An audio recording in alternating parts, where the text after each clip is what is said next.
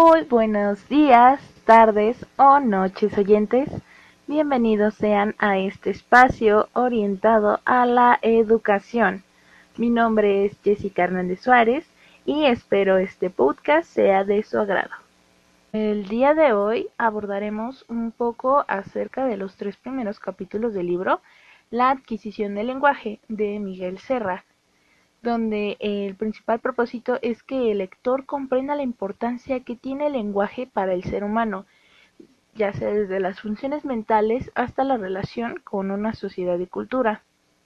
En el primer capítulo, Introducción y conceptos básicos, nos relatan cómo el niño logra incorporar la estructura del lenguaje a una actividad comunicativa, lográndose observar eh, el, aprendizaje adquirido por el niño y que uno como observador pueda relacionar o diferenciar dicha acción con la teoría. Eh, el libro permite entender que el lenguaje es una actividad compartida, donde por medio de la interacción una persona mm, competente, por así decirlo, ayuda a otra logrando así expresar intenciones, significados y sonidos. nos menciona tres niveles de análisis del lenguaje, que son la parte funcional, eh, que es el por qué se comunica, que está ligado al uso de la lengua. La parte estructural, que es lo que constituye el lenguaje, o que analiza la composición de lo que se va a comunicar. Y el procesamiento, que es igual al cómo es que funciona la comunicación. Es, bueno, va, va a ser por medio de habilidades o principios o conocimientos. luego están los principios del lenguaje, entrando así el funcionalismo relacionado a lo sociocognitivo. Eh, este explica cómo dicho desarrollo está pegado a la cultura de cada ser. El, el asociacionismo que nos dice cómo el conocimiento y las habilidades que se adquieren, eh, bueno, esto va a ser por medio del, de la parte conductual. Y el cognitivismo, que está, está asociado con el innatismo, el modularismo y el constructivismo tanto genético como emergentista. Y bueno, nos habla de cómo cómo tenemos, genéticamente hablando, una predisposición, una capacidad y una necesidad de comunicarnos. Y para terminar con el primer capítulo, nos presentan los componentes del lenguaje, que aquí, bueno, son seis. la primera es la pragmática, donde los conocimientos se relacionan con, con los contextos llevando pues así la parte de las reglas sociales y las reglas comunicativas, dándole un significado, eh, conciencia, aceptación y un tiempo. Como segunda opción es la semántica. Es, ah, aquí yo lo reflexiono como que es la relación de contenidos con las formas lingüísticas y los componentes de la lengua. El, el tercero es el léxico, que es el conjunto de palabras dentro de la lengua, valga la redundancia. Em, la número cuatro es la morfología, que es el significado de las expresiones. Eh, la cinco, que es la sintaxis, que es la combinación de todas estas palabras que vamos a utilizar para formar una oración. Y la fonética, que es en sí la base la, la melodía, el sonido y la firmeza de dichas palabras o oraciones que vamos a utilizar. En sí todo esto es mm, está unido a las cuestiones fundamentales del lenguaje, donde todo va a ser variable para cada ser humano, dependiendo del constante contacto con el lenguaje que tengan, ya sea por medio de la experiencia, la función simbólica, el tiempo, las herramientas, las habilidades, eh, que tiene a su disposición. En el segundo capítulo llamado La psicobiología evolutiva de la comunicación y el lenguaje, el autor nos deja ver que el comunicarnos lo podemos definir como, como una adaptación simbólica y, ventajosa, que, bueno, conforme a la constante, eh, constante evolución, puede debatirse el, el éxito por medio de las soluciones y la historia del ser humano. Eh, aquí, bueno, se demuestra con diferentes estudios cómo la parte genética y la herencia de cada ser humano eh, repercute en la parte cognitiva o emocional, partiendo de tanto las diferencias con otras especies como los chimpancés que no que no aprenden en sí un sistema lexical por el uso de los símbolos o, experiencias mm, para compartir y asociar y el desarrollo neurológico del ser humano que sufre, bueno, aquí sufre grandes cambios en los primeros años de vida.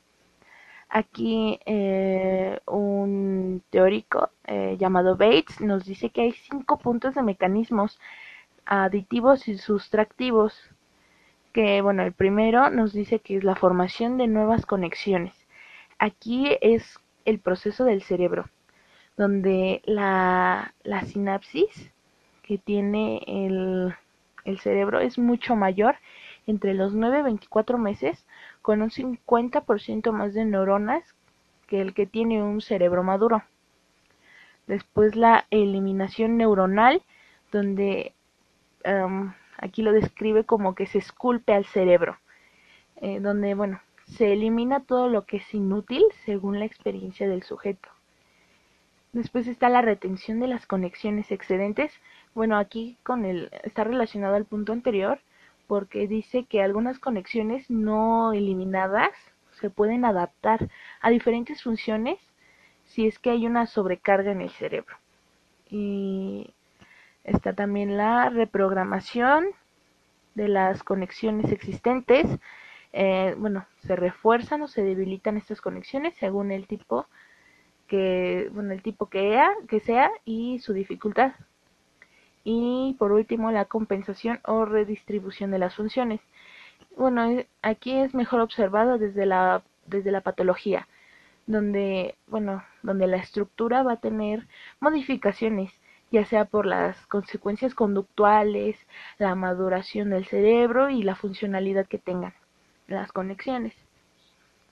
Eh, en sí, el capítulo nos menciona, bueno, también que las lesiones en la temprana edad producen distintos síntomas y que la, que la adquisición inicial y, y el uso del adulto, eh, bueno, están siendo empleadas, bueno, pueden ser eh, empleadas en otros circuitos o áreas de nuestro cerebro. Eh, bueno, relacionado a esto nos mencionan algunas patologías como es la fase de Wernicke, que bueno, entra toda la comprensión del lenguaje, auditivamente hablando, y la fascia de Broca, que bueno, aquí afecta la producción de un discurso oral. Mm, bueno, también nos menciona que ah, los hemisferios del cerebro y las lesiones que pueden que puede haber hacen que el crecimiento léxico y gramatical se, pues se vaya enlenteciendo, se vaya haciendo muy muy muy lento el proceso dependiendo de la edad en la que se hayan hecho las lesiones. después pasamos a, a, las bases perceptivas en el desarrollo inicial del lenguaje. Aquí lo divide por dos etapas. La audición y la percepción del habla durante el primer año y la percepción del habla después del primer año. Eh, la primera es donde nos explica que por medio de la audición, o sea, desde la parte auditiva, que bueno, que, es lo que se produce por la voz humana y el reconocimiento de los rostros, eh, bueno, va a haber una, una asociación de sonidos que es fundamental para la adquisición del lenguaje. Y des, bueno, en la segunda fase, que es después del primer año, el aprendizaje es por selección implícita y la, y la experiencia que se adquirió de la lengua, bueno, que se facilita Um, la adquisición de manera ordenada y afinada se va a dar.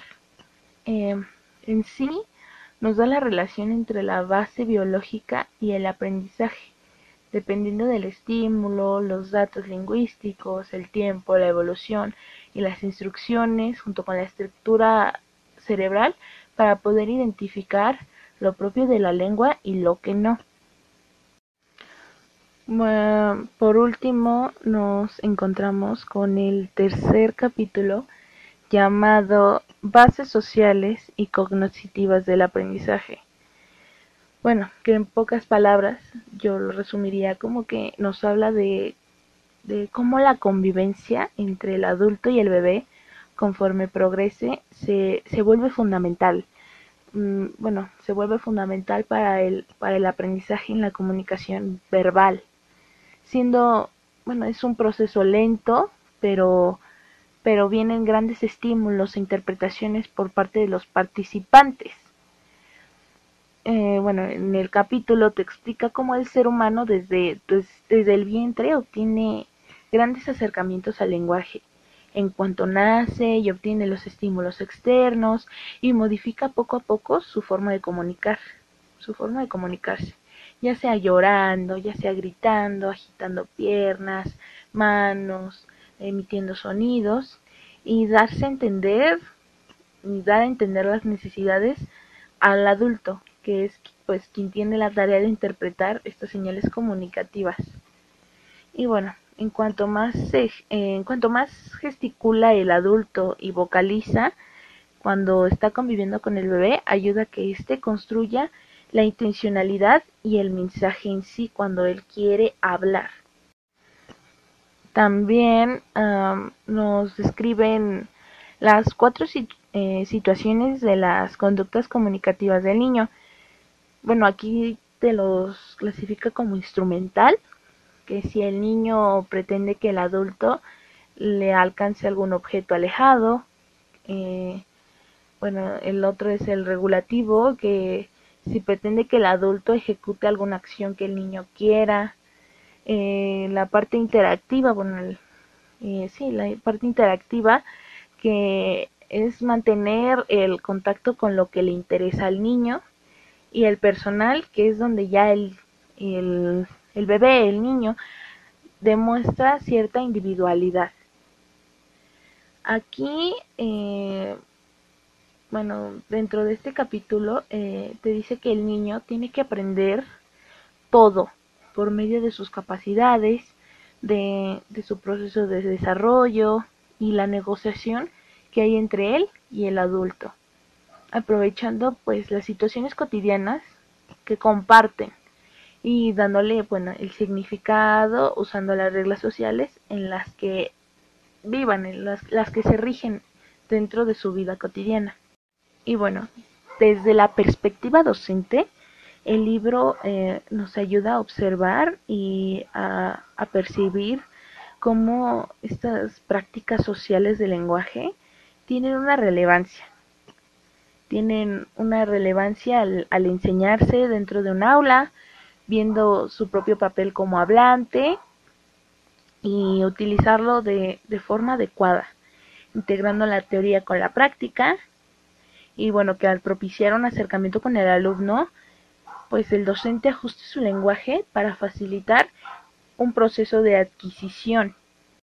bueno, esto es tomando en cuenta la, la parte biológica eh, cognitiva, geográfica, social, cultural, familiar, eh, patológica de las circunstancias en las que se encuentra el niño. Bueno, es en sí ayudarlos en este proceso y brindarle las mejores condiciones para que en cuanto ellos interactúen, eh, que entre, interactúen más, aprendan a hablar y aprendan a adaptarse.